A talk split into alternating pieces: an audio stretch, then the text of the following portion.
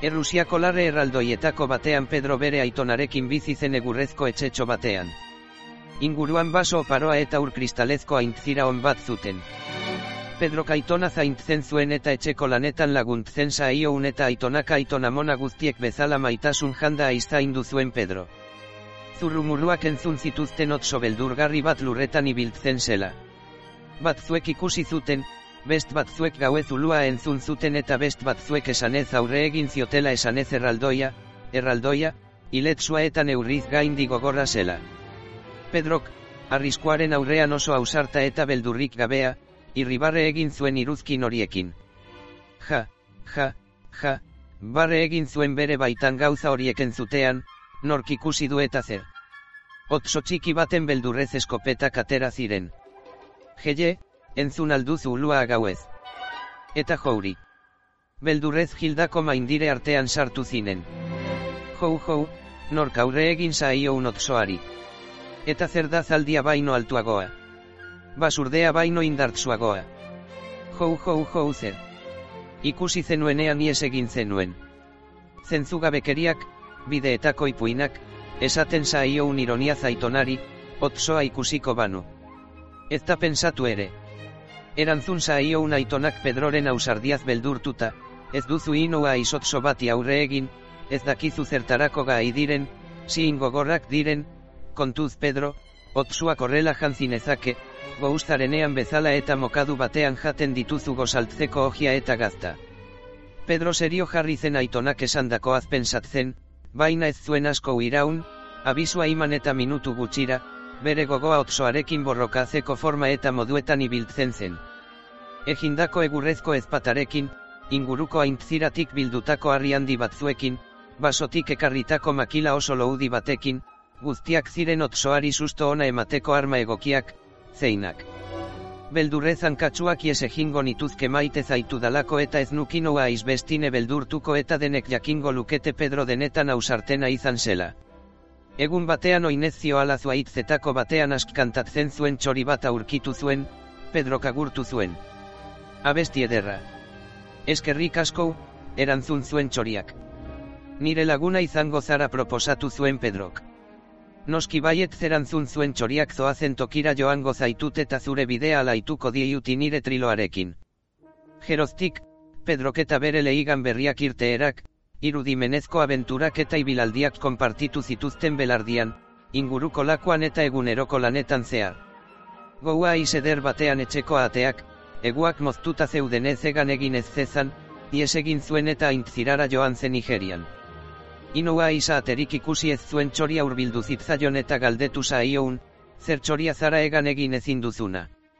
Eta zu. Erantzun zuen ateak, zer txoria zara igeri egin ezin duzuna. Biak ez tabaidat zena ziren bietatik ziin zen zuzenagoa eta zer zen garrantzit zuena, zoragarri egan egin ala zoragarri igeri egitea. Herrieta ikusten ari zen keiei tiu txorrota urbildu zen apurka apurka, ea biek zuten arduragabekeriaz aprobetsatzen zuen eta aietako bat sabelera eraman zezakin. Pedrok, katuaren asmoa ikusita, susto ona iman saioun eta pasan zegoen katua ondoko zuaitzaren adarretako batean salbatu zen. Ineo hartu gehib, txoria eta atea ez tabaidan murgilduta zeudelako, Pedrok katuari zuaitzetik jaisteko eskatuz eta katua, Pedrok iman saioun sustotik oraindik errekuperatuta, oso ezkutuan urbildu zitzaion katuari. Oso oso poliki ibiliz, pauso isilekin. Adarrean jarrita zegoen katua ikusi zuen lehena eta zurrunbilo batekin salto egin eta etxerantz korrika egin zuen Pedro buelta iman eta otsoa ikusi zuen txoria eta atea oraindik ez tabaidan zeudela aintzirarant zurbiltzen. Oso poliki, Pedro kortara abiatu zen bere ibilaldi ameslarietan gordeta zituen arma bat zuen bila. Kortara heldu zenean ez usteko jandia izan zuen, aitonak, zorokeriaren bat egingo ote zuen beldurrez, bere arma guztiak, harriak, makila eta baita egurrezko ezpata ere bota bait zituen. Zer egin nezake. Bitartean otsuak atea inguratu zuen eta atea beldurrez dardarka zegoen.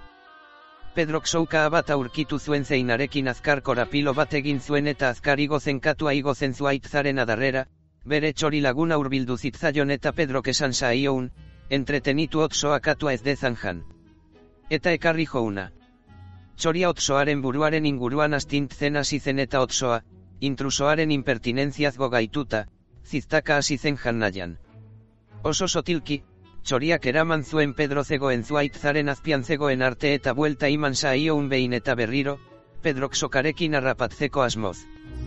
Pedrok trebek ilotu zuen otsoa buztanetik eta oso gaaget zuaitzadarretik goitik behera zintzilik utzi zuen, jero usoukaen borrari lotu eta anotso jizajoa buztanetik zintzilik. Txoria, Pedro eta atea gustura dantzatu zuten, libratu ziren.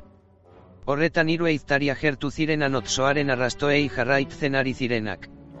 Urkatua ikusita, horietako batek eskopeta apuntatu zuen inguruko baserritarren artean ereiten ari zen sustoei amaiera emateko.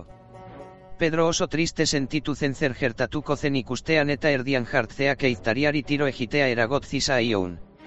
Baina zertan ari zara, esan zaioun eiztari batek, ez alduzu ikusten otsoa dela. Baina ni izan nintzen arrapatu zuena, erantzun zaioun Pedrok. Ergela, esan zaioun beste eiztari batek, ez aldakizu zer egin dezakin otso gouz batek. Gouz dagoen edozein animalia bezalakoa, esan un pedrok. Eta zer espero duzuarekin. Galdetu zuen azken eiztaria kanzint zilik utzi betirako buztanetik. Pedrok otsoari behiratu un, eiztariei behiratu sinetaleen esan genuen ez oso asmatzailea zela erantzun un, iriko zora eraman beharko dugu, han emango diote jaten, han izango du aterpea. Han best pertsona batzuek ikusi ahal izango dut eta egiaztatuko dut animaliarik ez duela jizaki bati erasotzen, erasotua, gozea edo zauritua sentitzen ez bada. Pedroren konponbideak poztasun jandia iman sineta, otsoa basoko makilez egindako kaiola batean sartuta, irira joan ziren. Arrezkero, otsoa zoan bizizen eta iriko jendeak inoa izotzorik ikusi ez eta otso ikaragarriai buruzko historio eta kondairak baino ez zituen entzun, gisa jalik, egiaztatu zuten otzuk, beste dozein animalia bezala, jendea arriskoan sentitzen bada bakarrik erasotzen dutela. Erasotuak izateagatik, edo goseak badira. Inoa Pedro bizi den belarditik pasatzen bazara, jeikin ezazu oso kontu zibili behar duzula animalia basatiekin, gizakiak ezagutzen ez dituztelako, baina jeikin ezazu ere kontu janda aizibili behar denarren, ez dela beharrezkoa animaliak iltzea seguru eigoun.